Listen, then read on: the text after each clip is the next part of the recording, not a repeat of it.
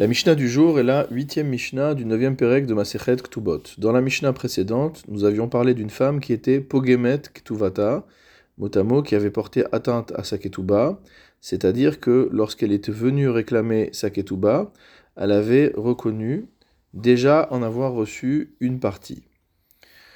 Notre Mishnah va détailler ce din de manière plus euh, étendue. Hapogemet Ktubata Ketsad. Lorsqu'on dit qu'une femme a porté atteinte à sa ketouba, de quoi parle-t-on? Haïta ketubata elevzuz.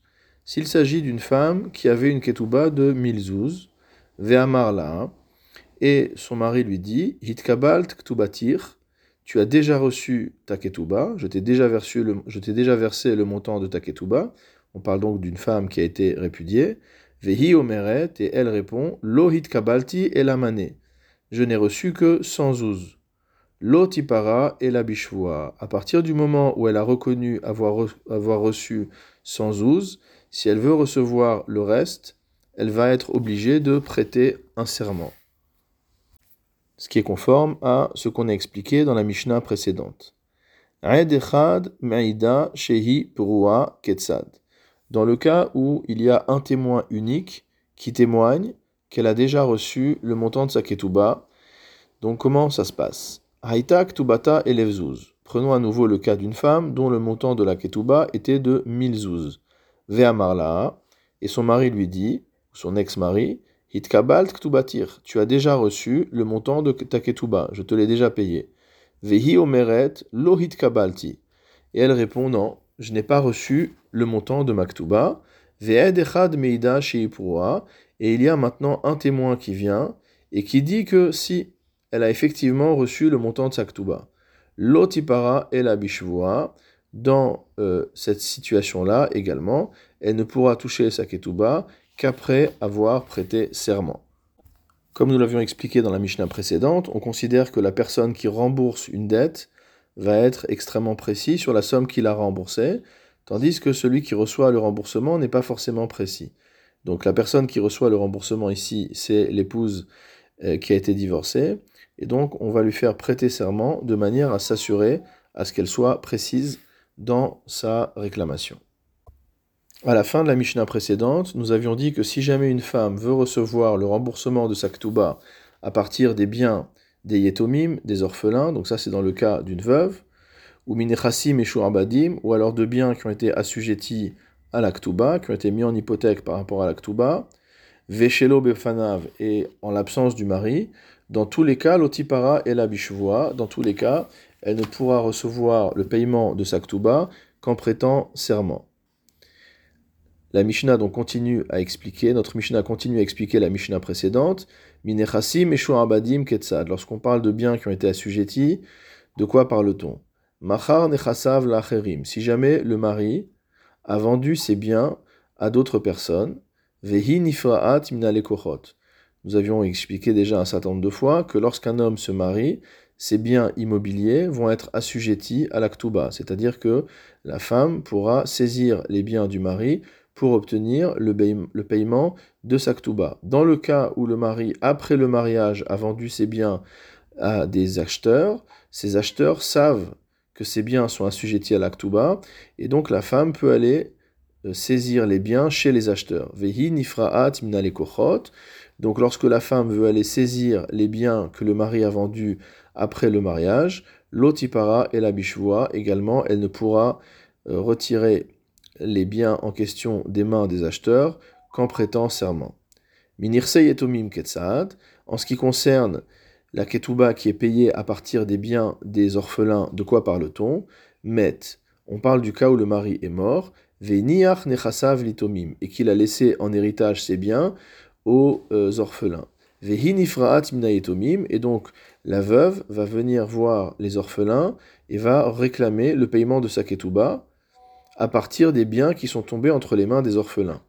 De la même manière, l'otipara et la bishvoa, elle ne pourra pas non plus être remboursée, sauf si elle prête serment. Veshelo befanav ketzad, de quel cas parle-t-on lorsqu'on a dit que si jamais la femme vient réclamer le paiement de la ketouba en absence de son mari, elle devra jurer? Halachlo limdina. On parle du cas où le mari est parti à l'étranger. vehinifraat shelo befanav, et elle vient donc réclamer son dû en l'absence de son mari.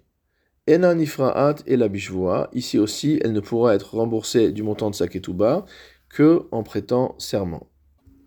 C'est évidemment le cas d'un homme qui a divorcé de sa femme et qui est parti à l'étranger, donc avant de lui avoir versé le montant de sa ketouba. Jusqu'ici, nous avons donc expliqué la Mishnah précédente. Notre Mishnah conclut avec un nouvel enseignement. Rabbi Shimon Omer, d'après Rabbi Shimon, Kolzman Shiitovad Ktubata. Tant que la femme réclame le paiement de sa Ktuba, Hayorshi Mashbi Mota, les héritiers la font jurer. C'est-à-dire que dans tout cas où elle réclame le paiement de sa Ketuba à partir de biens qui sont entre les mains des héritiers, on fait jurer la femme.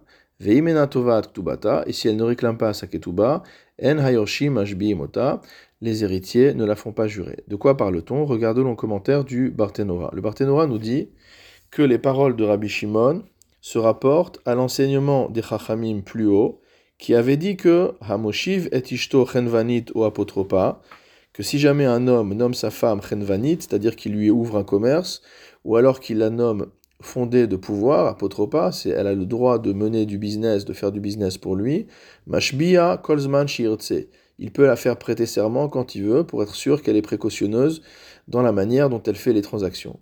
Veim katav enli velo alair et que si jamais il lui avait écrit qu'il renonçait à tout vœu et à tout serment de sa part, et de la même manière pour ses héritiers, en yorshin on avait vu dans ce cas-là que les héritiers du mari ne pouvaient pas la faire jurer vu qu'il avait exprimé cette condition. Veata hu Donc Rabbi Shimon vient pour contredire ce qu'ont dit les Chachamim. Ve'amar, et lui il pense quoi? De cholzman shiitovat ktuvata yoshin mashbi nota à chaque fois qu'elle va venir réclamer sa ketuba, dans tous les cas où elle vient réclamer sa ketuba aux héritiers, on la fera jurer. Va filu katavla enli velo alair, même dans le cas où il a dit qu'il ne voulait pas de serment ni de vœux, de sa part, ni vis-à-vis de lui, ni vis-à-vis de ses héritiers. ktubata. Le Barthénora poursuit et nous dit que si elle ne réclame pas le paiement de sa ktuba, en yorshin mashbi mota alapotropa. Les héritiers ne pourront pas la faire jurer. Bah, si elle ne réclame rien, euh, il n'y a pas lieu de la faire jurer. Donc, c'est-à-dire qu'on ne parle pas du remboursement de la ketouba, mais du cas où la femme a été nommée apotropa, elle a été nommée gestionnaire des biens du mari chez Bechaye Barla. Donc c'est-à-dire qu'une fois que le mari est mort, les héritiers ne peuvent, pas faire jurer la femme concernant les transactions qu'elle a effectuées du vivant de son mari. Va filulopatra minashvuot, et ça c'est même si le mari ne l'avait pas libéré de serment.